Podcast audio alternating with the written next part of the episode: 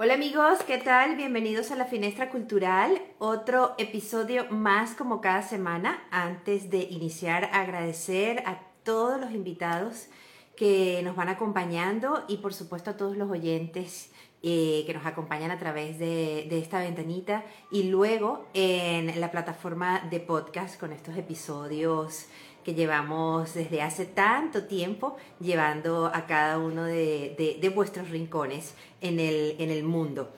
Eh, hoy tenemos una invitada fantástica, es un episodio reilón porque además es una finestrera de la casa, forma parte de la casa.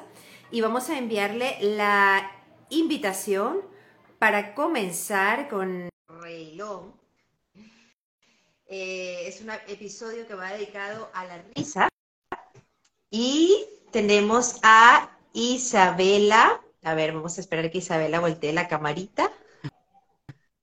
Un segundo, un segundo. Aquí estoy haciendo mi mejor intento. Un momento, por favor. A ver. Muy bien. Ahí está. Maravilloso. Bienvenida a la Finestra Cultural. Comenzamos a grabar este episodio de podcast. No es la primera vez que está por aquí la bellísima y talentosísima Isabela Méndez. Aquí ya comienzan a saludarla. Ignacio Escaray, bella Isabela. Ignacio, mi amor, muchos besitos. Qué lindo verte por aquí. Mira, Sol, tú me puedes dirigir si tengo bien la mirada. ¿Es para arriba, para abajo, para dónde? Ah, directo, directo. Ahí donde estás. Es perfecto. Vale, perfecto. Es que tengo tiempo que no hago un live. Bueno, pues vamos a poner un poco en contexto a las personas que se van uniendo antes de entrar en materia eh, en el tema principal de, esta, de, esta, de este directo. Y, para entrar en contexto y presentar a quienes no conocen a Isabela, pues Isabela Méndez Hermini es eh, actriz, narradora oral, una artistaza enorme, enorme, enorme, enorme. Eh, venezolana con muchos, muchos años en la península, aproximadamente casi 20 años en Barcelona, Cataluña y ahora un año por la Costa del Sol, un año y, unos meses. Eh, y además es la narradora oral, eh, por decirlo así, oficial del Museo Interactivo de la Música de Málaga. Y todos los sábados, las personas que nos escuchen en, este podcast podrán llevar a sus peques y ir y, toda la familia disfrutar de sesiones maravillosas cada sábado. Eh, eso es una pequeña eh, presentación de todas las maravillas que hace Isabela. Ay, qué bien, qué bonito, los he hecho estupendo. Felicidades. Estupendo, ¿no? Además, es su terapeuta. Así es. Soy facilitadora de la risoterapia, ¿correcto? Correcto, que es uno de los temas que nos trae. Este episodio se llama la mm, risoterapia como herramienta de expansión y, primero que nada yo quería preguntarte, luego eh, con esta trayectoria mm, tan grande, además, y, en la que has recorrido varios países, ¿cómo, ¿cómo, de pronto tomas el camino de la risoterapia? Que en un principio suena como todo lo que lleva la palabra terapia como tiende a echarte un poco para atrás, ¿no? Sobre todo las personas que no están eh, muy en contacto con, con este tipo de, terapias. Entonces, háblanos un poco acerca de la risoterapia, Isabela, y cómo llegaste allí. Mira, llegué como, como llego a todas las cosas importantes de mi vida, por magia o por eh, intuición, porque se fue como despejando el camino hasta justamente esa posibilidad. La verdad es que mi madre me había hablado hace muchísimo tiempo de la risoterapia, mi madre es artista plástico, fantástica y, y, ella ha tenido como una búsqueda espiritual y terapéutica muy, muy intensa. Y me había dicho varias veces, deberías meterte en el tema de risoterapia. Y yo que soy muy tauro y soy muy testaruda, he aprendido con el tiempo a, a ser un poco menos cabezona, como dicen aquí, pero, pero bueno, es un rasgo importante de mi, de mi signo que tiene grandes virtudes y tiene pues algunas cosas que van en contra, ¿no? Eh, pues yo me había negado un poco a eso, no porque me disgustara ni nada por el estilo, sino porque en efecto yo me he dedicado al espectáculo desde hace más de 35 años, porque empecé siendo casi una niña, y una de las cosas que me ha ocupado y que me, y que me fascina, de la cual soy devota, amante, es del humor. Y sobre todo en mi, en mi Mm, etapa de narradora oral, que son ya, ¿cuántos años tendré narrando? Como unos 17 años, una cosa así.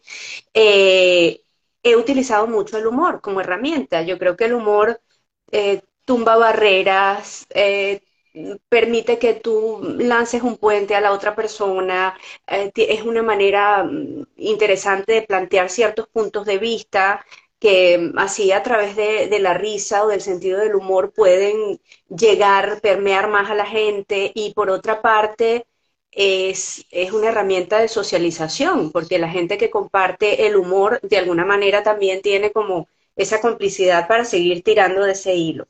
Entonces yo sentía que estando yo en el humor, pues como que la risoterapia no, quizás no me, no me llamaba tanto la atención. Pero se vino el tema pandémico, nos quedamos todos en la casa y tuve la, fortuna de ver a través de una muy buena amiga mía, poeta, Raquel Marcús, que estaba entrevistando a Menaje Belilti.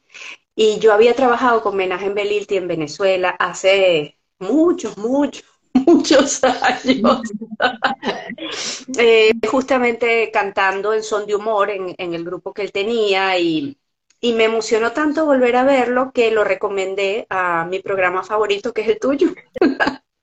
y entonces, y entonces lo entrevistaste y me empezó a resonar un montón el hecho de incursionar yo también en la risoterapia porque además en, el, en ese punto que estábamos pasando en la historia de la humanidad, me daba cuenta de que es fundamental reír y que esa es una herramienta que tenemos siempre a nuestra disposición, que no, no pesa, es portátil al 100%, es gratis, eh, la puedes compartir con facilidad.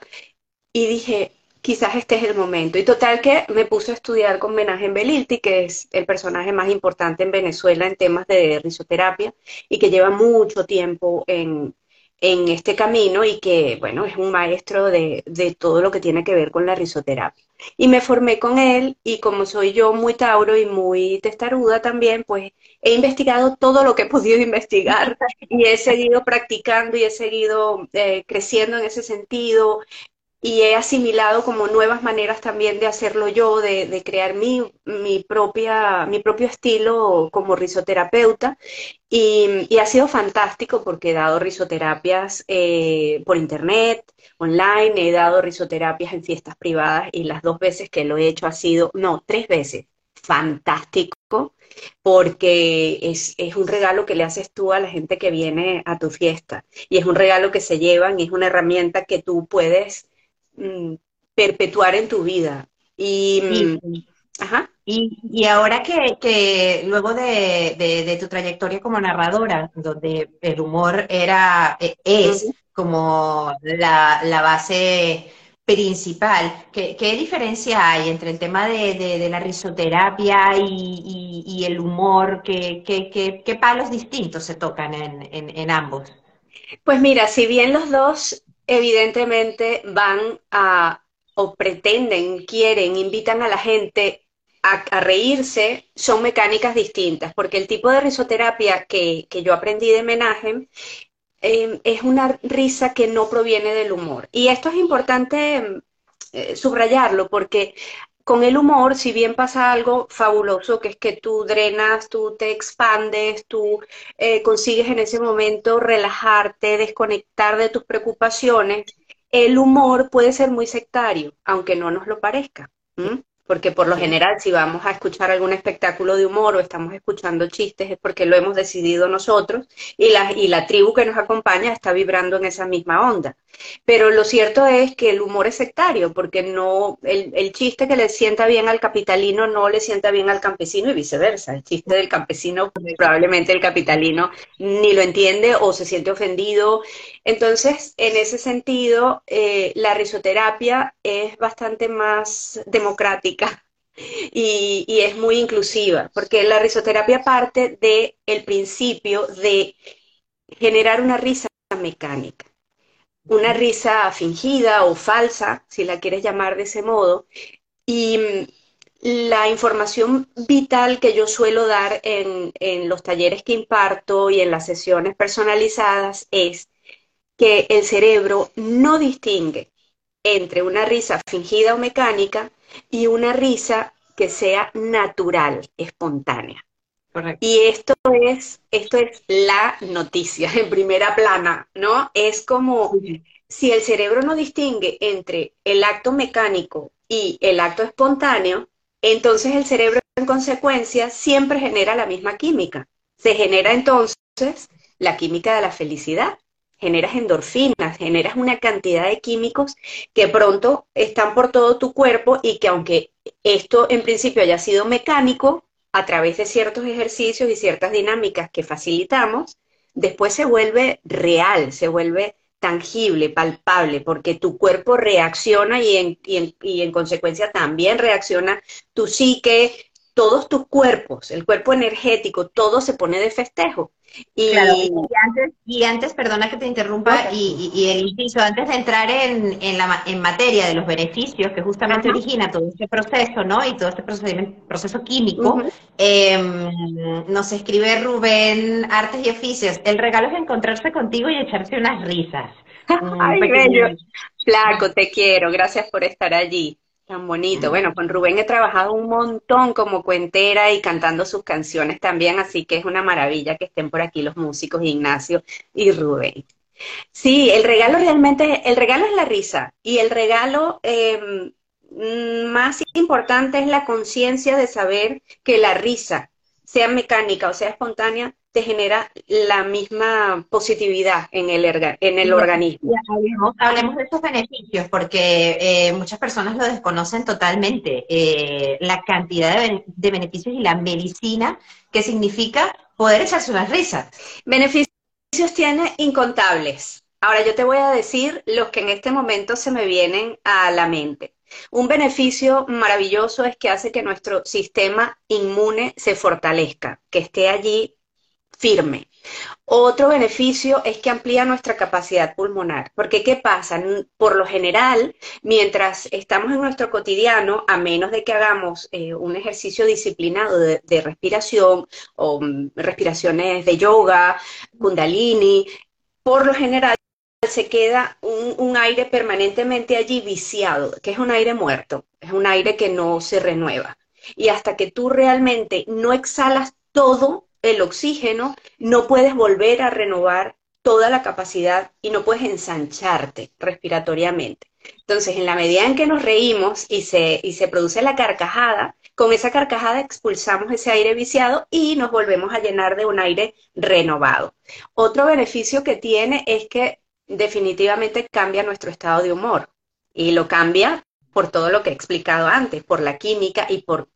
De hecho, si tú te pones frente a un espejo y este es un ejercicio que recomiendo muchísimo, cada vez que vayas al baño, como hay que lavarse las manos, lavarse los dientes y por lo general nos encontramos con nosotros mismos en el espejo, échate unas risas, ¿no? échate unas buenas risas contigo, si es que eh, mm, no se nos ha enseñado, pero debería ser parte de nuestro cotidiano, reírnos. ¿Reírnos por qué? Porque es una medicina y porque además es medicina preventiva.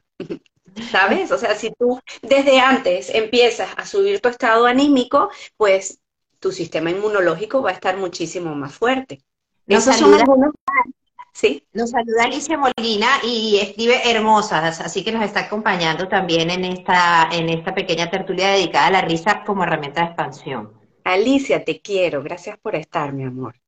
Otros beneficios que tiene, que antes te lo mencioné, es Mira, eh, cuando nos reímos con las distintas vocales, hacemos masajes a nuestros órganos internos. Y esto es muy importante porque también nuestros órganos internos, por lo general, pues no, no es que quedamos una tarde con un amigo para decir me voy a masajear los riñones o el hígado o el vaso. Qué alegría, vamos a, a, a masajear, ¿no? Yo qué sé, el páncreas. No, pero en la medida en que tú te vas riendo con las distintas vocales, vas impactando los distintos órganos y se produce un masaje. Esto es extraordinario. Y para aquellos que crean en los chakras y les den importancia también a los chakras, produce un impacto en los chakras y libera. Otro beneficio, cuando tú te ríes, no puedes pensar. Mm. Y ahora que está tan de moda el mindfulness... Eso me gusta mucho. ¿Cómo? Ese beneficio me gusta mucho. Ese beneficio es maravilloso porque además hoy en día, eh, que te comentaba, si has escuchado de mindfulness o de meditación, pues como el objetivo principal de una meditación es que tú te relajes, que entres en contacto contigo y que liberes la tensión del pensamiento, que es como un mono. En efecto, el pensamiento es como un mono. Cualquiera que más o menos haya observado, se haya puesto en la posición del observador y haya empezado a detectar cómo va su mente, se dará cuenta que va como un mono, que va, está agarrando una rama y cuando antes de haber pasado al otro árbol, ya está agarrando la siguiente rama y ya, y es, es una cosa incesante. Pues cuando tú te ríes, estás meditando, porque no puedes reírte y pensar a la vez. Otro beneficio es que es contagioso, es maravilloso, es contagioso. Entonces, eh, te ayuda a socializar. De hecho, todos hemos tenido la experiencia, yo en ese aspecto he sido muy sensible, de que si vas a una cafetería y te vas a tomar un café en la mañana y te atienden con una cara de pocos amigos, da igual que el café esté estupendo, divino y sea el mejor del mundo, por lo menos para mí. Si tú me has atendido de mala manera, y mala manera no es necesariamente que, sean groseros, sino que tengan una cara de pocos amigos, ¿verdad? En cambio, si te, si te realizan el mismo acto de atención dándote un café y te regalan una sonrisa, bueno, o sea, a mí me estalla el universo por dentro, porque es un momento de conexión que evidentemente él se está brindando, me lo está brindando a mí y que se expande. No estamos acostumbrados a ver la energía, no estamos entrenados para ello, pero la verdad es que cada acto de amabilidad, de cortesía y de amor hace que el campo se expanda y que haya muchas más posibilidades de que allí haya conexiones importantes, no solo entre, entre unos y otros, sino de uno con uno. Después de una sonrisa es como, yo lo aprecio tanto, tanto, tanto, y cuesta tan poco. De hecho, si la sonrisa, solamente la sonrisa, es mecánica, no es espontánea, produce también un efecto positivo en la química de nuestro cuerpo. O sea que imagínate el poder que tienen la sonrisa y la risa. Son incontables los beneficios. Isabela, ¿cómo sería una sesión de risoterapia? Ahora, eh, hace poco tuviste una en, el centro de, Málaga también, donde asistieron, bueno, eh, no sé, como 30, 40 personas, estuvo fantástica.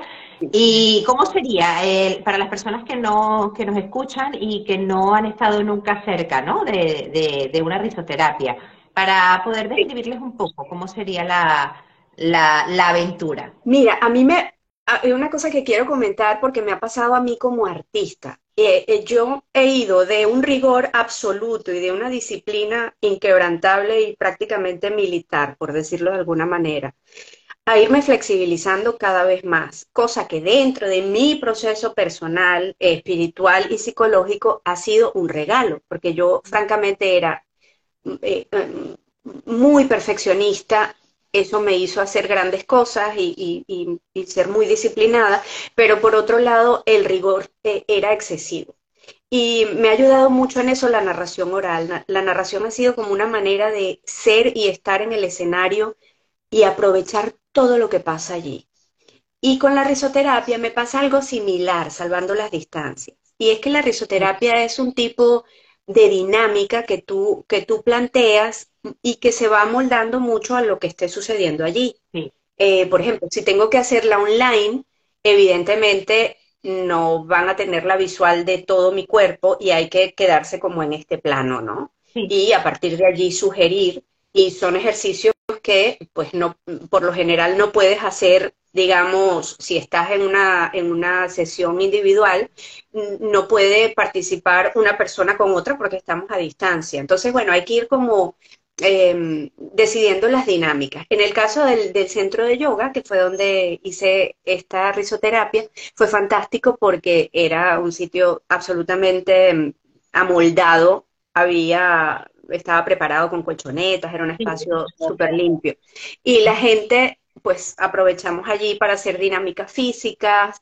Em, por lo general lo, se estructura en una presentación, yo hablo de las, eh, los beneficios de la risa eh, y de los aportes que ésta nos da. Eh, y después empezamos directamente con ejercicios. El de las vocales de la risa es fundamental, genera todos los beneficios del mundo y lo suelo utilizar siempre. Ese tiene que ser como, como imprescindible en el botiquín de la risa. Y a partir de allí, pues si podemos trabajar en parejas, hacemos dinámicas de parejas que son muy divertidas cuando estamos haciéndolo en grupo y la gente se puede eh, ver, digamos que no sea online. En grupo también se puede hacer online, pero cada quien está en su casa, digamos, ¿no? Pero si, si pueden participar en parejas, es muy divertido porque la risa que tú plantees, muy, muy probablemente se me va a contagiar a, mí y eso se va haciendo como una bolita de nieve que cada vez es más grande. Y es fascinante. Yo, por ejemplo, en este taller que hice, fue maravilloso lo que, lo que sucedió, porque la gente de estar cada quien como en su propia burbujita, ¿verdad? De, de... Voy preguntar acerca de las impresiones que luego tienes de, las personas. Bueno, pues, ¿Qué, te han hecho llegar? Justamente esto, ¿no? Tengo, tengo unos amigos muy queridos, em, una pareja de amigos, señores, gente grande, que vino y bueno, ellos están como en un entorno muy diferente. Ellos vinieron además con otra muchacha súper jovencita, también amiga.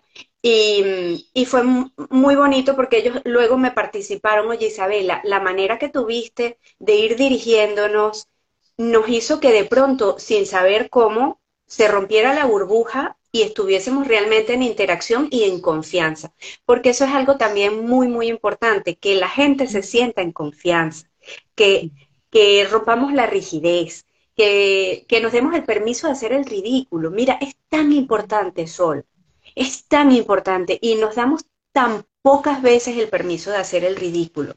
Y hacer el ridículo, pues puede que tenga mala prensa. Yo creo que es maravilloso. De hecho, una de las primeras cosas que aprendemos los actores es que tenemos que perder el sentido del ridículo. Y, qué bonito ser ridículo y qué bonito que se rían contigo. Qué maravilla que tú, que tú rompas, que tú rompas esa, esa cotidianidad severa donde además por lo general hay como una mecánica que ya ha sido eh, como sembrada en nuestro inconsciente de, llevar las conversaciones hacia lo negativo, de, que se le dé relevancia a las noticias negativas, de hay como esa cosa oscura, ¿no? De, o, del morbo del ser humano. La desconfianza además también, de que el otro de alguna manera es significa una amenaza en algún sentido, ¿no? Una amenaza ya sea personal, laboral, emocional, este, en muchos aspectos, ¿no? Entonces el otro siempre estar con esa coraza de la defensiva y en estos espacios, por lo que acabas de mencionar, que ocurre esa, esa, esa magia, ese hecho de que se pueden mirar a los ojos y reír y entrar en confianza es fascinante. Es que, es que sí, bueno, eh, creo que es un poco también lo que hago como narradora y, y los narradores que estén conectados allí estoy segura de que vibran en esa misma sintonía. La idea es acercarnos, la idea es romper barreras, la idea es crear comunidad y, tocarnos el corazón y dejarnos tocar el corazón. Y, yo en ese sentido soy muy, puede que digan que soy naif, yo encuentro que es un acto de valentía enorme, mostrarte vulnerable, permitir que el otro toque tu corazón y mostrarle tu corazón. Eh, eh, yo lo encuentro como, sí, como un, acto de rebeldía prácticamente en esta sociedad donde, bueno, hay tantas cosas que son como, como de mentira, ¿no? En cambio, la risa, una vez que la has conseguido y que tú contactas con el otro, de hecho hay gente, a mí no me ha pasado todavía, pero hay gente que de la risa pasa el llanto. Y está bien, porque, porque esas emociones están dentro de nosotros y muchas veces están como contenidas, ¿no? Acorazados estamos. Entonces, ah, lograr que esto se relaje y que podamos ir de una emoción a la otra está muy bien. ¿Qué falta nos hace? Nos hacen falta espacios para eso, para confiar, para, para, para ver al otro haciendo el tonto o el payaso, como dicen aquí, y, y disfrutarlo y montarte en la ola. Oye, vamos a hacer el tonto juntos porque, porque la vida ya está cargada de momentos duros, trágicos y porque por lo general eso es lo que tiene notoriedad y eso es lo que la gente habla en los bares. Entonces, oye, ¿y si nos reunimos a reírnos? Y, de hecho creo, y aprovecho para comentarte, que mm, hay, eh, hay, figuras fundamentales dentro de las maneras de abordar la, la risa hay muchas corrientes distintas. Eh, Menahem lo hace como más o menos como yo estoy mm, contándote, pero por ejemplo Norman Cousin, em, que fue periodista, si no me equivoco, él eh, estuvo diagnosticado de una enfermedad muy chunga y en un punto, para hacerte un, un, resumen y no alargarme mucho, en un punto él decidió que iba a alquilar películas de humor, porque ya que estaba allí en la cama y la cosa era tan complicada, pues mira, pues a, en la cama del hospital, ¿no? El episodio de que está, hospitalizado. Sí, hospitalizado. Sí, está hospitalizado y, y decidió un poco, entiendo yo, no solo porque él lo quiso así, sino porque un médico muy consciente le hizo esa sugerencia. Eh, le dijo, oye, alquila películas de humor, estoy hablando de hace muchos años, no existía internet como lo tenemos ahora, y él empezó a alquilar películas de humor y empezó a reírse mucho, hasta el punto de que lo echan del hospital. Pero bueno, en paralelo él fue haciendo su tratamiento médico y después incluso tuvo que irse a un hotel, cosa que además le salía más barata, porque en Estados, en Estados Unidos pagarte tú la medicina es una cosa insólita. Mm. Y el tratamiento médico más las risas que él las convirtió en una disciplina eh, cotidiana, hicieron que el diagnóstico, que era espondilitis anquilosante, desapareciera, remitió. Entonces este hombre le dedicó mucho de su vida a esto, a la risa, a indagar sobre los beneficios y a, y a esparcir el, conocimiento. Luego estaba eh, Madame Kataria, que es un médico muy famoso que hace yoga de la risa. Y de hecho también nosotros mezclamos un poco yoga de la risa. ¿Por qué yoga de la risa? Porque esto incluye las respiraciones. Se hacen las risas, pero entre una eh, risa y la otra se propone una manera de respirar profundamente.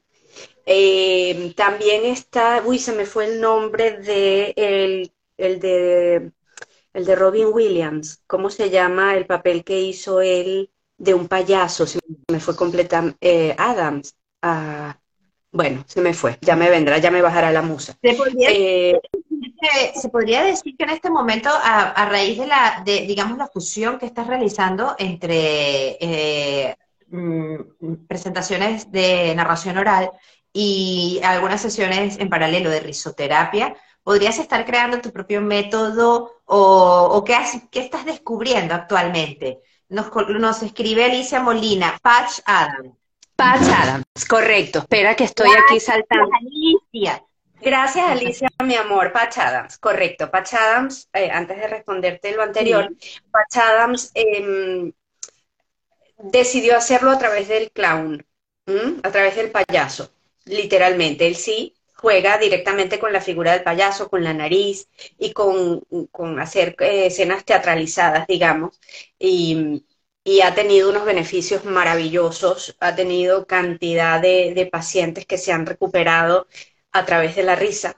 Y él plantea la nariz del payaso, esta es otra manera de hacerlo. Es una corriente distinta, pero bueno, los beneficios son exactamente los, los mismos. ¿Qué me habías preguntado que se me fue el santo al cielo?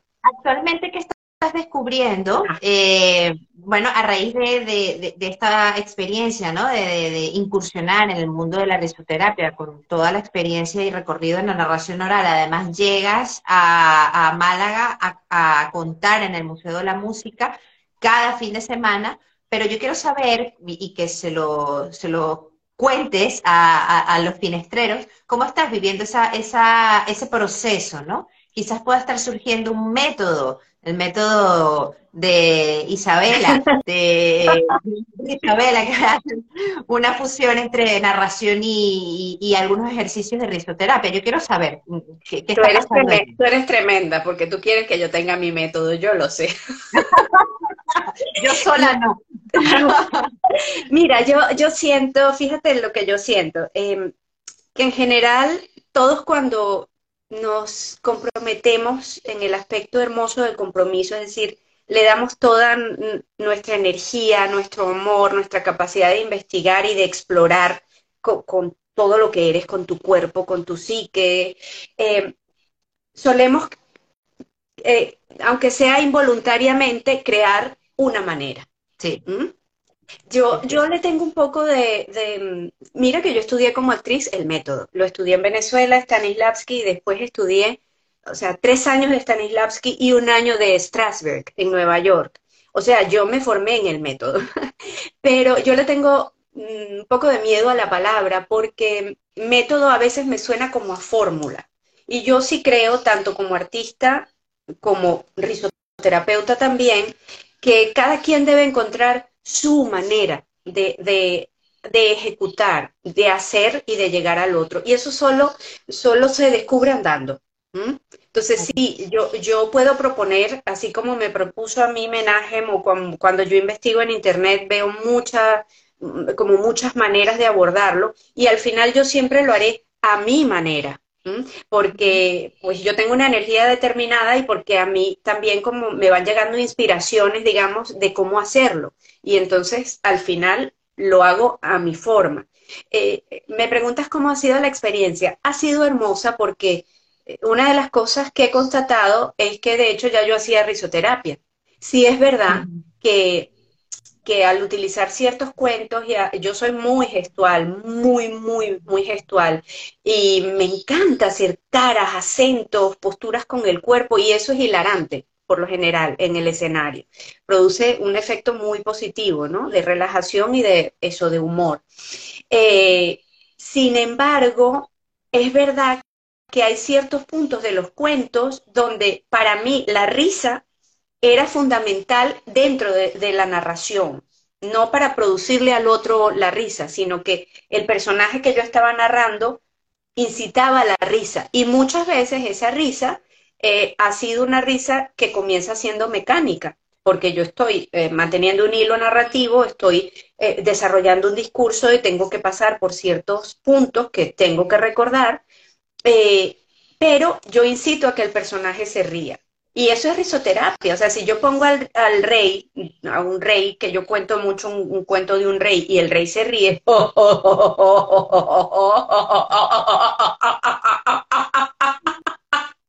él empieza riéndose de una manera mecánica, pero es inevitable que yo me encarame sobre esa risa y que al final sea totalmente franca. Y esto el público lo percibe y es una delicia, porque es como una ola, se montan allí y al rato nos estamos riendo todos. Entonces sí que es verdad que es permeable, ¿no? Es como, como haber descubierto eh, un punto de ganchillo que une una cosa y la otra, ah, eh, la risoterapia y, la narración oral.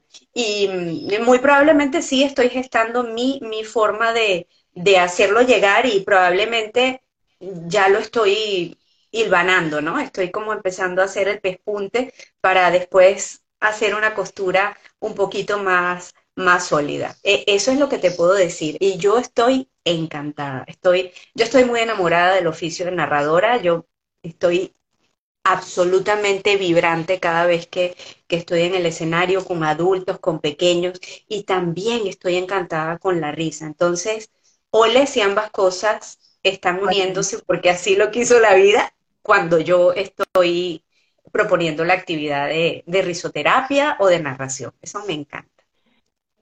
En, cuanto a los beneficios que, comentabas de, la risa y también del humor, ¿cómo lo, vives culturalmente según los diferentes sitios que te presentas, no? Em, eh, lo, pusiste un ejemplo al principio que tenía que ver que determinada determinado, determinada historia relacionada con el humor, pues quizás a algunos no les no les, les, les, hace mucha gracia, ¿no? Entonces, ¿cómo poder mantenerse en esa delicada línea y sobre todo cuando te presentas en regiones distintas? Cuando me presento como narradora, dices, ¿verdad? Sí, sí, sí. Sí, mira, yo he conseguido, y creo que es parte del curro que yo he hecho, de la labor de investigación estando en el escenario y probando con distintos públicos, porque sí es cierto que he recorrido casi toda la península en festivales y en circuitos de narración, yo planteo un tipo de humor que es amoroso. Es decir, es un tipo de humor que no es ofensivo y que por lo general abraza a todos. Y como yo soy muy gestual, mucho de mi humor pasa por la forma en que lo hago por el acento que estoy haciendo, por la voz, por la gestual de mi cuerpo. Entonces, mm, no me ha pasado nunca. ¿Ah? Traspasas fronteras, eh, rompe totalmente. Sí, porque fíjate que una cosa eh, que, que, pasó, eh, entiendo yo con Madame Kataria, él empezó, que es este médico hindú que tiene una escuela enorme de risoterapia, gigantesca, y que lo siguen legiones de personas. Entiendo que él empezó precisamente contando chistes en, en, un sitio abierto, la gente empezó a aglomerarse, de pronto se hizo masivo pero eh, la gente, en la medida en que se fue agotando el repertorio y el repertorio se fue poniendo como más, eh, más denso en su contenido, la gente empezó a dispersarse. Y esto pasó, hasta donde entiendo, porque unos comenzaron a sentirse ofendidos con cierto chiste y después los otros, y así se fue como disgregando aquella multitud que se había hecho tan sólida. Entonces él descubrió que ese humor Em, pues acercaba a unos y alejaba a otros, y él lo que quería era precisamente que la gente se congregara, no que se disgregara. Entonces, como él tenía formación en, temas escénicos, empezó a mezclar ejercicios de risa mecánica con em, dinámicas escénicas, para que precisamente no se tuviera que recurrir al humor sino que se recurriera a un aspecto mecánico que quizás a través de la gestual conseguía que la gente se soltara. Entonces, em, bueno, yo creo que precisamente, espérate que me acomode, que estoy un poco incómoda, aquí va. Eh, yo creo, que precisamente esa es, la, esa es la gran ventaja, ¿no? No tener que, quedarte con un tipo de humor que violente al otro. Y entonces, a ver si estoy haciéndolo bien, no sé si me perdí. Em, el tipo de humor que yo eh, planteo es un humor que congrega y que abraza, donde además, por lo general, si yo hago alguna crítica en particular, eh, por ejemplo, tengo un cuento que he llevado por toda la península, que es un cuento donde hago siete acentos distintos, uno detrás de otro. Pues en ese cuento yo de alguna manera caricaturizo los distintos acentos, pero es una manera amorosa y divertida de hacerlo. Y por lo general, en efecto, los aspectos que utilizo o, los puntos que elijo para caricaturizar cada uno de los acentos son aspectos que están a la vista para todos. Yo lo hago de una manera amable. Y eso, por ahora, no me ha pasado nunca que nadie se ofenda. Todo lo contrario. E, es bonito porque invita a la gente más bien a abrazarse. Y porque si planteo alguna crítica como está planteada con amor y con mucho respeto, esa crítica también, oye, puede em, generar un punto de vista diferente al espectador. Y a mí eso también me gusta, sin ser violenta. Claro, con amor. Siendo amorosa y amable. Entonces, me ha pasado que se ha vuelto universal. Y mira que a mí me ha sorprendido porque, porque la gente tiene como maneras de expresar su emoción y su alegría y, su aprobación ante un contenido cultural muy diversa. Por ejemplo, una vez estuve en País Vasco eh, y, bueno, hice una función que era toda de humor. Me acuerdo que fui con un guitarrista, con Carlos Cruz, y yo le di todo lo que tenía esa función y la gente también es que la sala no acompañaba, era una sala que parecía más bien como una sala de espera de médicos, las sillas, la luz, todo era, jugaba un poco en contra. Pero aparte de eso, la verdad es que la reacción de la gente, yo decía, Dios mío, sácame pronto de aquí, quiero hacer esto con dignidad, pero esta gente o, lo está pasando mal o, o no tengo robots enfrente.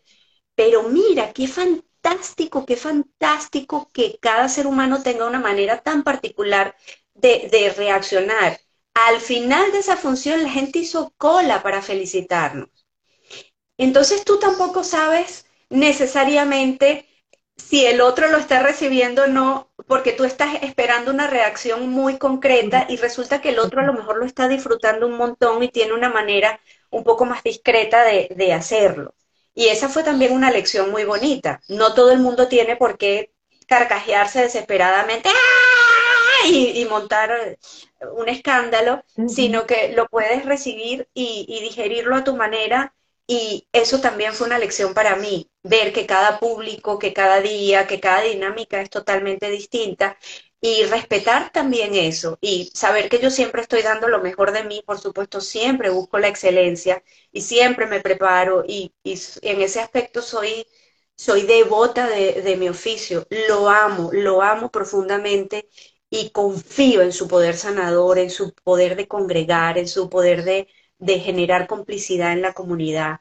Y, creo muchísimo en que la narración tiene además, nos viene a recordar que la tecnología más importante está en nuestra imaginación y en nuestro corazón.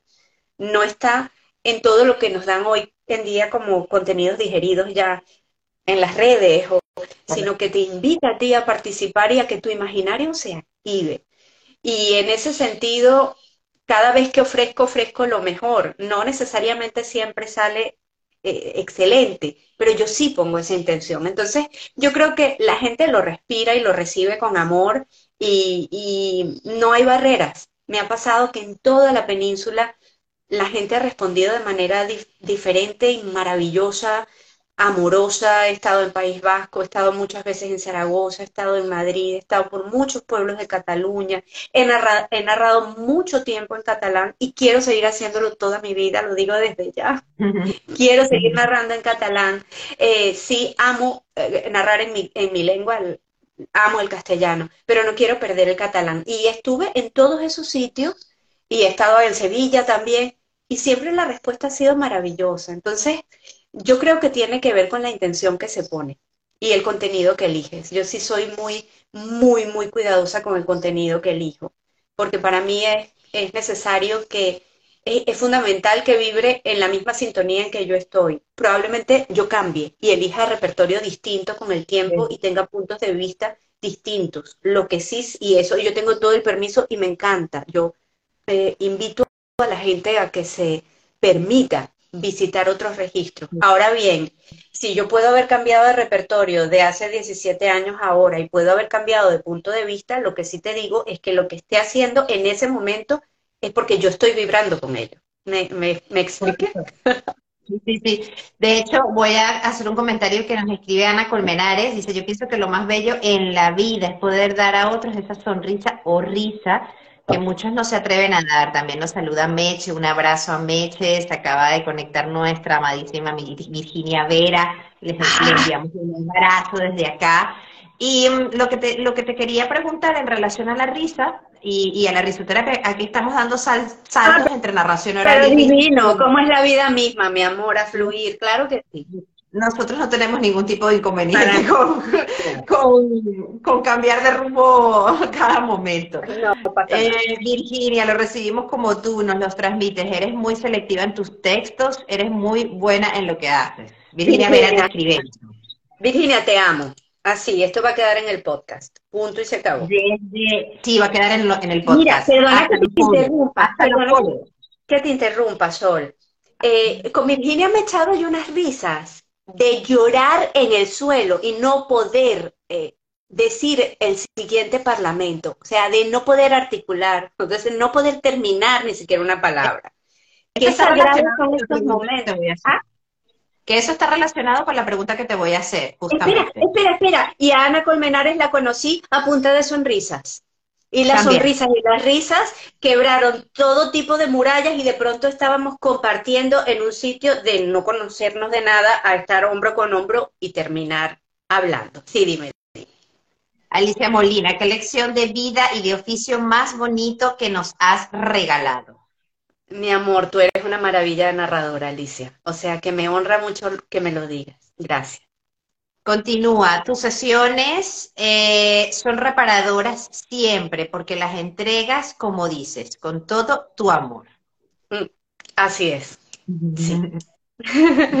Gracias por, decirlo relación a, lo que te iba a preguntar sobre la risa y sobre esos ataques desesperados de risa en el que luego no puedes pronunciar palabras, ni respirar, ni nada, ¿qué, experiencia has vivido en alguna de estas sesiones de, risoterapia o incluso lo que la responsabilidad que, conlleva dirigir un grupo que, bueno, que en algún momento la emoción se puede, te puede sacar de de, sí, ¿no? Eh, con ese poder químico que genera un ataque de risa. Entonces, coméntanos un poco acerca de, estas experiencias que se viven y, también desde el punto de vista profesional, por supuesto, dirigiendo tú una sesión de risoterapia, eh, esta responsabilidad que también conlleva, ¿no? Cómo calmar a alguien que entra en un ataque de risa desenfrenado y, cómo digerirlo. Mira, eh, me ha pasado incluso como narradora, una vez en una sesión de cuentos eróticos en el Harlem, allá en Barcelona, eh, a una chica le dio, le dio un ataque, o sea, ella empezó a reírse, creo que se puso un poco nerviosa también con el contenido que era erótico, y se empezó a reír, y la chica no podía pararse de reír y fue un momento un poco tenso, debo decirlo, porque no era risoterapia, era una sesión de cuentos, pero quizás hoy... Bueno, vale lo mismo de lo que comentabas al principio, que tú al final en tu repertorio siempre has incluido como que este tipo de ejercicio, aún sin saberlo, antes de ingresar en el mundo de la risoterapia. Correcto, correcto. Mira, sí me ha pasado que hay gente que se queda allí porque pues hay muchas eh, emociones que no expresamos en el cotidiano yo cada día más me da un poco lo mismo lo que piensen los demás. Yo canto en el supermercado, bailo, hago una coreografía, lo que piense el de al lado mm, te consta, ¿verdad?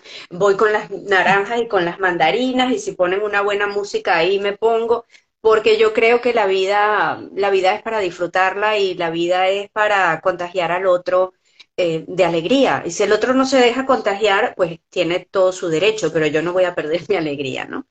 Eh, en la risoterapia me pasó hace poco, de hecho, en uno de los talleres que di, que había una chica que se ve que conectó mucho y que estaba muy tensa y no paraba de reírse, aunque ya se habían dado las instrucciones de que íbamos al siguiente Y esta chica, mira, yo creo que sí es orgánico, que todos de alguna manera la arropamos mm, sin que se hiciera, eh, digamos, evidente por hablarlo. Y ella misma fue calmándose, calmándose, calmándose. Ahora sí, eh, creo que una manera importante de calmarse es respirando, como acompañando a esa persona y diciéndole que de nuevo tome oxígeno y que entre dentro de una mecánica respiratoria. En ese caso me costó, debo decirlo. a la chica hubo que acompañarla. Pero bueno, como hay que acompañarnos siempre, es decir, tú nunca tienes la garantía de que las personas reaccionen de la misma manera, menos cuando estamos dejándonos ver vulnerables y estamos soltando las barreras. Y yo creo que siempre hay manera de abrazarnos y de arroparlo tampoco son cosas altamente riesgosas, ¿no? Eh, porque yo no estoy capacitada como, como terapeuta para hacer una cosa de alto riesgo. Eh, pero te voy a decir una cosa, yo creo que hoy en día es de alto riesgo mostrarse vulnerable y reírse. Y qué bien que creemos espacios, em, contenidos donde, donde sabemos que nos van a arropar y vamos a poder arropar al otro y que ese riesgo esté acolchadito, es decir, que si, si te vas a dar contra alguna pared, que esa pared esté acolchada y te pueda arropar. Eso creo que nos hace falta como el agua. ¿eh? En las sesiones involucras algún tipo de, meditación. Eh, eh, he visto que ah, de las, algunas presentaciones, algunas de las sesiones de, de risoterapia van acompañadas de meditación. Y, quisiera que nos comentaras un poco acerca de estas meditaciones, ¿no? Y ese recorrido que haces eh, para, poder hacernos una, un, imaginario de lo, de lo que vamos a vivir en estas sesiones. Claro que sí. Hay, hay dos tipos de meditación que suelo utilizar y esto lo recibí también como formación de Menahem.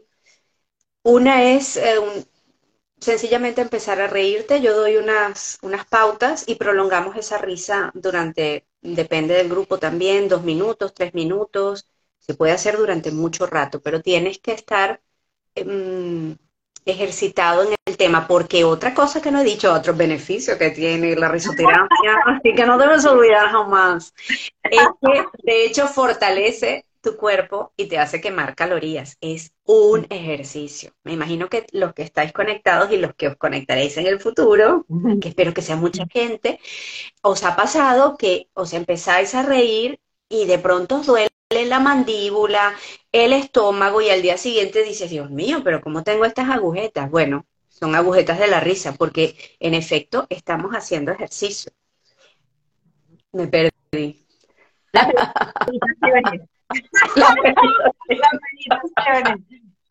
Mira, las meditaciones, ajá, esa es una, la de la risa. Y la otra es evocar un, un lugar, un imaginario determinado, que esto sí lo voy variando mucho según la sesión y según la sensación que yo tenga y cómo sienta el grupo. Evocar un lugar seguro, amable y, y se convierte en una meditación de gratitud, porque esa es otra cosa importante. La risoterapia te plantea una filosofía de vida.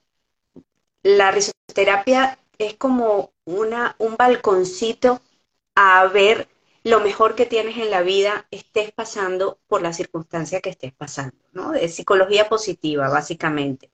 Es, siempre tienes una posibilidad de ver lo oscuro, lo denso, lo triste, lo trágico, lo dramático. Oye, la vida tiene mucho de eso y todos tenemos desafíos tremebundos en la vida.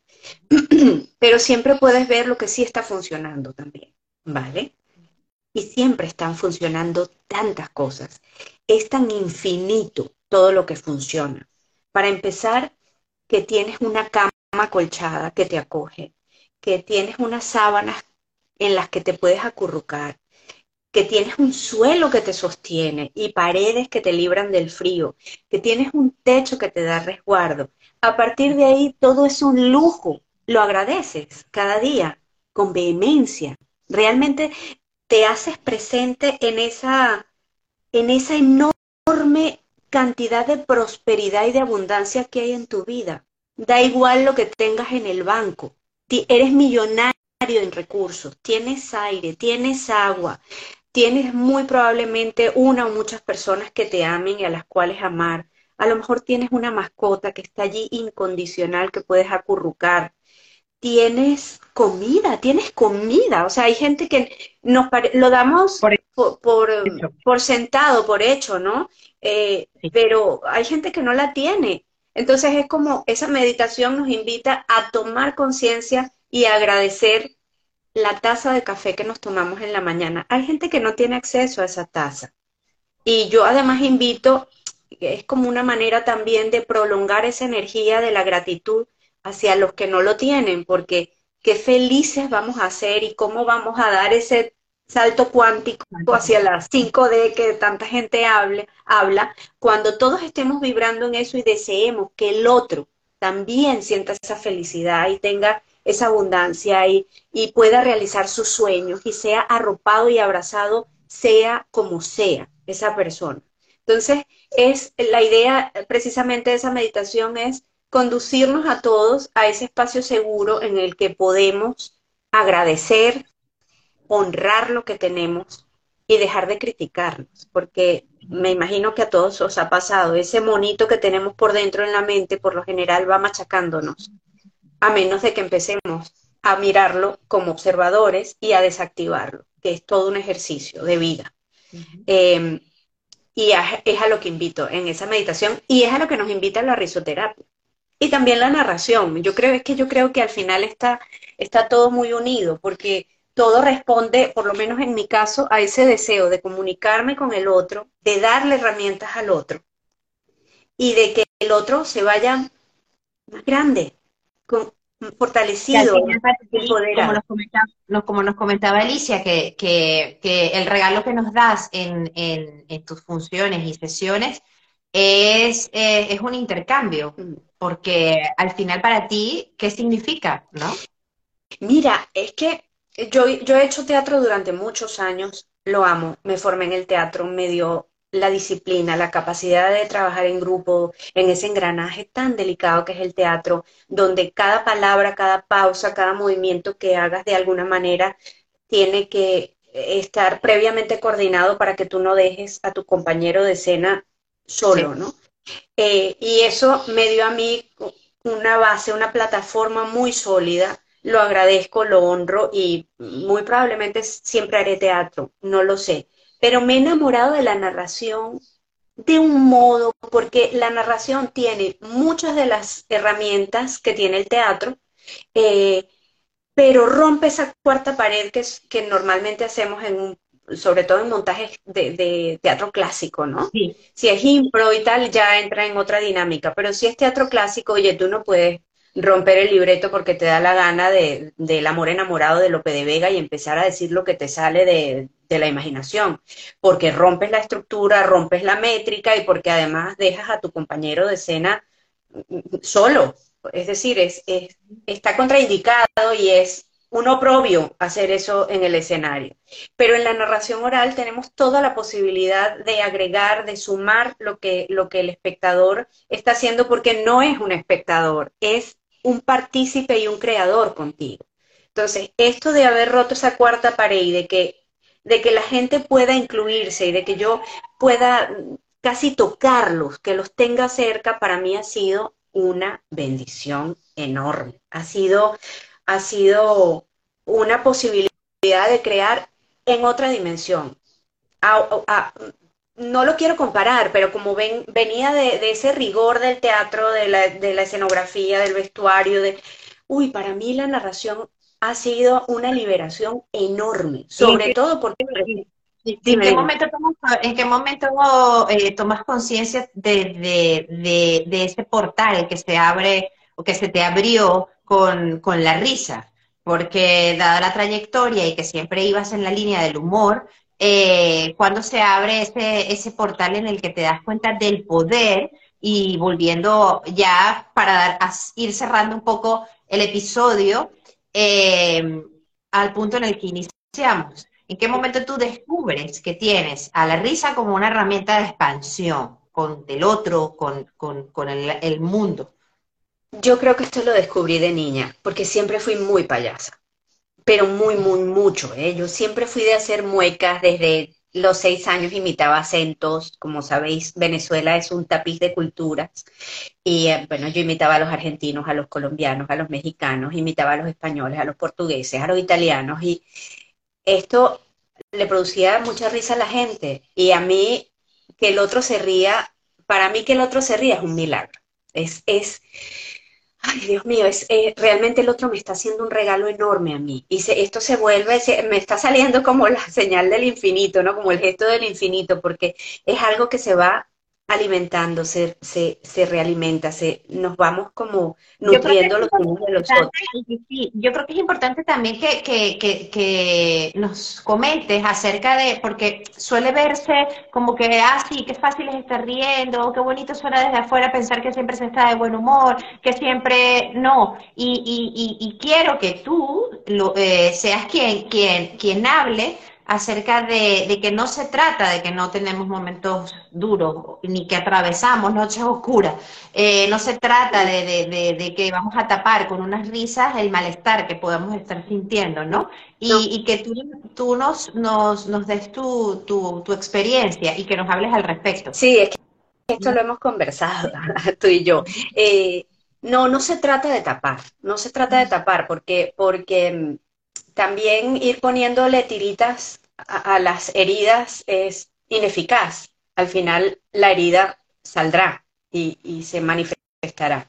Yo creo que, por el contrario, una de las cosas además que voy aprendiendo eh, con la vida y que agradezco muchísimo haber tomado conciencia de eso, es que en lugar de pelearnos con esos momentos de sombra, de esos momentos oscuros, esas noches oscuras del alma, como, como tú bien has citado, más bien hay que abrazarlas. Y esto suena como muy manido. Ay, sí, abraza tu dolor. No, yo últimamente me he puesto en, en la tarea realmente de quedarme en esa incomodidad. Cuando sientes tristeza o, o un sentimiento de vacío o de rabia, permitírtelo, permitírtelo a ti contigo, ser cristalina.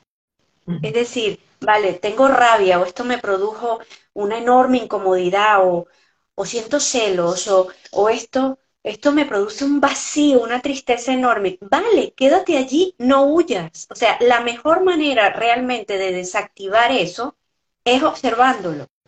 Es muy incómodo, ¿eh? Pero pasa. Es mucho más eficaz quedarte allí, observarlo, respirarlo, admitirlo. No es que tienes que salir con un altavoz por la calle, he sentido celos o, tengo mucha rabia. No, tú no tienes por qué contárselo ni, ni, a tu pareja. No es indispensable. Pero sí tienes que contártelo a ti, aceptarlo tú contigo, ser franca, ser honesta, ser, ser cristalina, transparente, decir, vale, sí, estoy, estoy teniendo este sentimiento que no me resulta agradable, que no es virtuoso, pero soy humana, está dentro de la gama de posibilidades de sentir que existe en este plano. Entonces es respirarlo profundamente, admitirlo, quizás quedarte allí un rato, abrazarlo, perdonarte si es necesario, o perdonar al otro que tú crees que ha producido esa emoción en ti, al final nos lo producimos todos nosotros, pero bueno, nos contamos que el otro nos produjo algo. Eh, perdonar y en ese punto muy probablemente se desactive.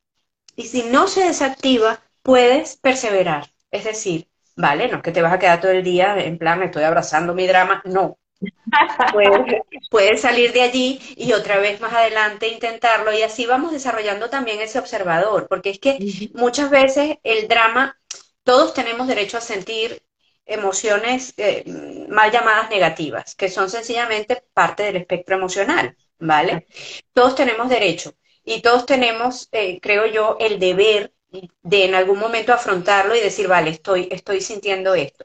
Lo que no es aconsejable es que a eso le sumemos más y más cosas y empecemos a regodearnos en eso, que además es un poco a lo que nos invita la educación, a, hacer una narrativa enorme de nuestro drama y a sumarle más y entonces consigo a alguien que esté de acuerdo conmigo y entonces ya somos dos que estamos muy molestos por esa causa y después suma otra y, de, y de pronto estás haciendo lo contrario de lo que te va a sanar, porque lo que te va a sanar es que tú lo abraces contigo, que tú lo asumas, que tú te conviertas en observador o en observadora de este sentimiento y que lentamente lo vayas desactivando. Ahora, dentro de esto, puedes perfectamente, en, hasta en las situaciones más duras, darte un espacio amoroso para sonreír e incluso para reír mecánicamente.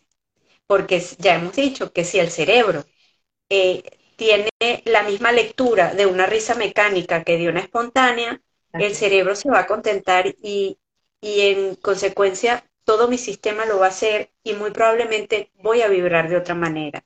Entonces yo no invito a que se tape y se niegue, ay no, yo soy toda positiva, yo soy pura. No, no, no porque estamos todavía en la 3D, como dicen por allí, no, no hemos dado el salto cuántico aún, pero yo creo que cada quien da ese saltito cuántico en la medida en que se haga esto que te digo. pequeños, abrazar. Pequeños Exacto. Y entonces entre saltito y saltito, pues quizás realmente sí podemos en algún momento tomar todo el impulso que necesitamos para entrar en otro nivel de conciencia y para estar mucho más tiempo solazándonos en, la alegría y, y en la paz también, porque no se trata de estar todo el día matado de risa, se trata de conseguir una cierta neutralidad. Entonces, esa es mi invitación. No niegues lo que estás sintiendo, abrázalo, acógelo, escúchalo y después invítate también con disciplina, aunque sea forzado, a sonreír y a reír un rato, porque eso seguro que te va a sanar.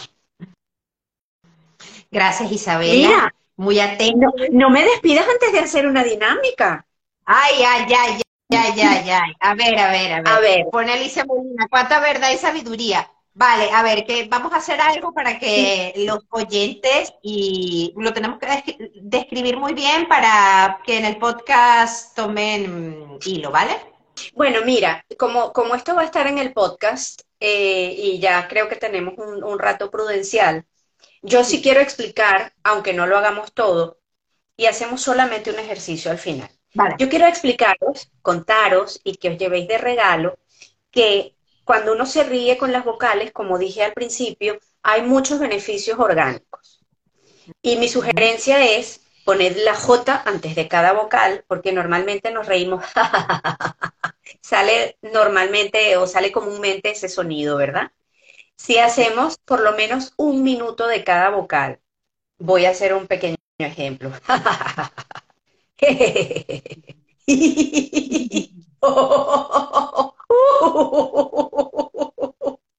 si hacemos un minuto con cada vocal y entre cada una de las vocales hacemos una profunda respiración llevando el aire a la panza, subiendo los brazos y luego bajándolos lentamente y exhalando, vamos a ganar salud. Vamos a ganar salud y vitalidad. Os lo sugiero, os lo recomiendo. Hacer cada vocal un minuto y entre cada una de las vocales hacer una respiración profunda. Vais a estar renovados al final. Si lo hacéis en la mañana, vais a estar contentísimos. Y si lo hacéis en la noche, os relaja para ir a la camita muy contento, que mejor tener buenos sueños que pesaditos.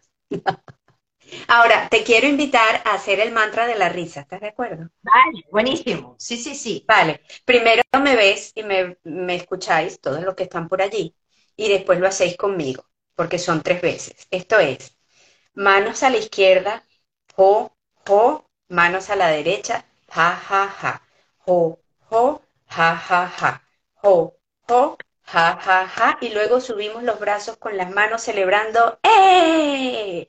¿Te parece que lo hagamos, Sí, sí, buenísimo. Vamos a hacerlo. Venga, a la cuenta de tres. Vale.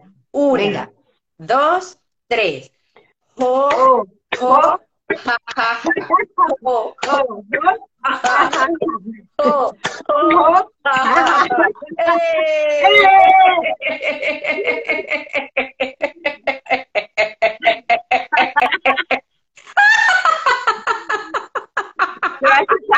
porque, porque eh, casualmente estamos bajo el mismo techo, en área distintas.